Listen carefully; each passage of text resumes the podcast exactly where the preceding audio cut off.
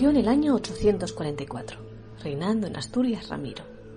Aparecieron en el horizonte unas velas como nunca se habían visto en tierra Astur. Una tripulación de naves con cascos de formas inhóspitas, rematado el mascarón de proa por la cabeza de un dragón. Primero llegó uno, y luego otro, y otro, y otro, y otros tantos más, hasta hacer que la costa de Gijón quedase cubierta por todos sus flancos por todo un ejército de engendros de quimeras. A bordo, centenares de hombres, rudos, desabrigados, despiadados saqueadores del mar que venían de las tierras del norte. Por entonces los llamaban normandos, pero hoy los conocemos como vikingos. Justo, es decir, en descargo de los bravos normandos, y antes de comenzar esta narración de sus aventuras por Asturias, que todo lo que sabemos de ellos peca de la subjetividad del enemigo.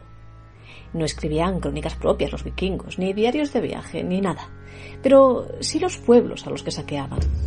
Los sajones, el imperio carolingio, o en el caso que ahora nos ocupa, a nosotros mismos, los asturianos. Lo hicimos, cómo no, en las dos crónicas que siempre son nuestra guía a la hora de comenzar a rascar la dura corteza de misterio que cubre la historia del reino Astur. La albeldense, por un lado, que se acabó en el año 881, y la de Alfonso III, en su versión rotense u obetense más posterior. Y en ellas contábamos que... Ranimiro reinó siete años. Fue inflexible en la justicia. A los ladrones les quitó los ojos, a los mágicos castigó con el fuego y exterminó con extrema celeridad a todo género de tiranos. Primeramente venció a Nepociano en el puente del Narcea y así alcanzó el reino. En aquel tiempo los normandos vinieron por primera vez a Asturias.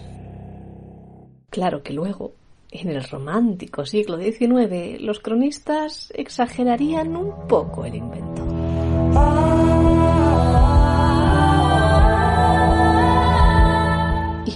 Cine y las series otro tanto. Pero ahí va lo que sabemos. Estamos en el siglo IX. Las dimensiones del mundo son aún desconocidas y de los normandos, o lordomanos, o vikingos, o madjus, que significa infiel, solo se sabe una cosa por estos pagos, que vienen del norte. De ahí que se les llame normandos, hombres del norte, y que destacan por su crueldad, por su fiereza en el combatir y por su extraordinaria destreza como navegantes. No en vano procedían de territorios eminentemente marítimos, algunos de los que hoy conocemos como los países nórdicos, Suecia, por ejemplo, Noruega o Dinamarca.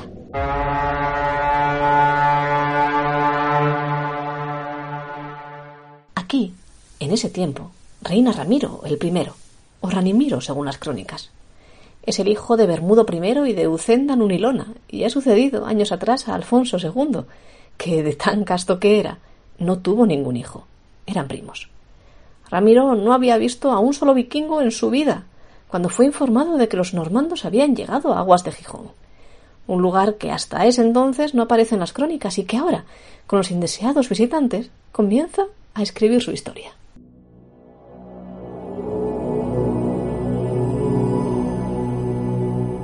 Un día, se descubrieron en el mar velas sospechosas, que por último claramente se distinguieron ser normandas.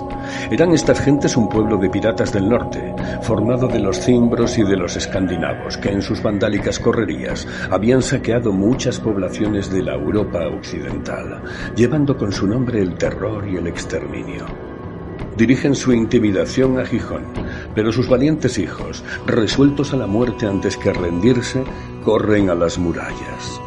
Pueblanse estas de hombres de armas, de saeteros. Ves allí todo un pueblo deseoso de venir a las manos con los enemigos y demostrar a los reyes de Asturias, cuyo estandarte tremolan, que lucharán denodadamente en su defensa.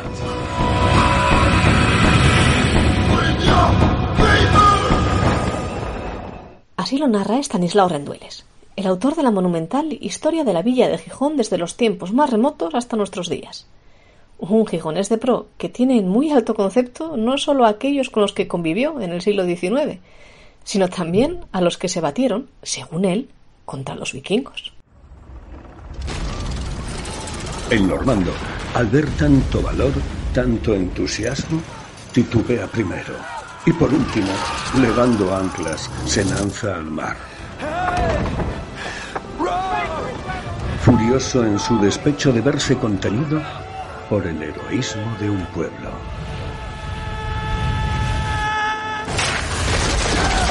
Pero, ¿qué hay de cierto en todo ello? Quien mejor hubiera sabido responder a esta pregunta ya no está para contárnoslo. Pero lo dejó hace décadas ya por escrito. El insigne historiador Juan Uriarriu, uno de los más laureados que hayan rastreado nuestro pasado, estudió esta invasión de la que se ha hablado tanto, pero estudiado tampoco. Y no porque no se haya querido, desde luego, pero es difícil. Es muy difícil porque las crónicas, ya lo sabemos, hablan poco, y un paso tan fugaz como el de los normandos por nuestras costas no suele dejar grandes rastros. Y menos si ocurrió hace más de 1100 años. Lo que está claro para Uría es que los vikingos llegaron errados a nuestras costas porque aquí no había grandes ciudades ni grandes tesoros que rastrear, no, pero, pero sí muy cerca, en La Coruña, allá donde se yergue la torre de Hércules, a la que los normandos, por cierto, llamaban Far. Ahí creen estos hombres del norte que se esconden enormes tesoros. Y hacia allá se dirigen, siempre bordeando la costa, pues sus barcos no tenían cocina y necesitan ir parando, claro, en tierra para alimentarse.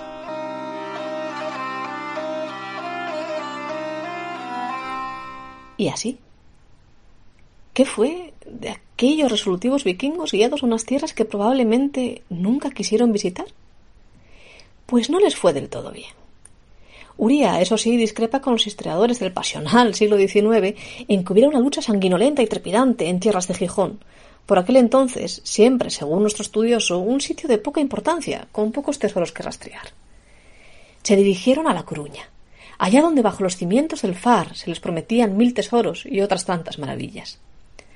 Allí sí, allí se sufrieron la ira implacable de un rey tan firme como nuestro Ramiro, o Ranimiro, según se quiera. Les plantaron cara a unas tropas formadas por los hombres del conde de aquellos pagos y con la inestimable ayuda de las regias también. Dicen las crónicas que de aquella ardieron en llamas gran número de las naves con forma de dragón que traían aquellos hombres del norte que muchos murieron, caídos en combate, y que los que pudieron escapar a la firmeza de nuestros ejércitos pusieron rumbo al interior, concretamente hacia Hispalis, Sevilla. Pero nunca se nos debe olvidar que quien esto escribió era el principal interesado de que así se creyera en los años venideros. No sería la última vez que los vikingos surcaron nuestras costas, pero lo que pasó después ya es harina de otro costal.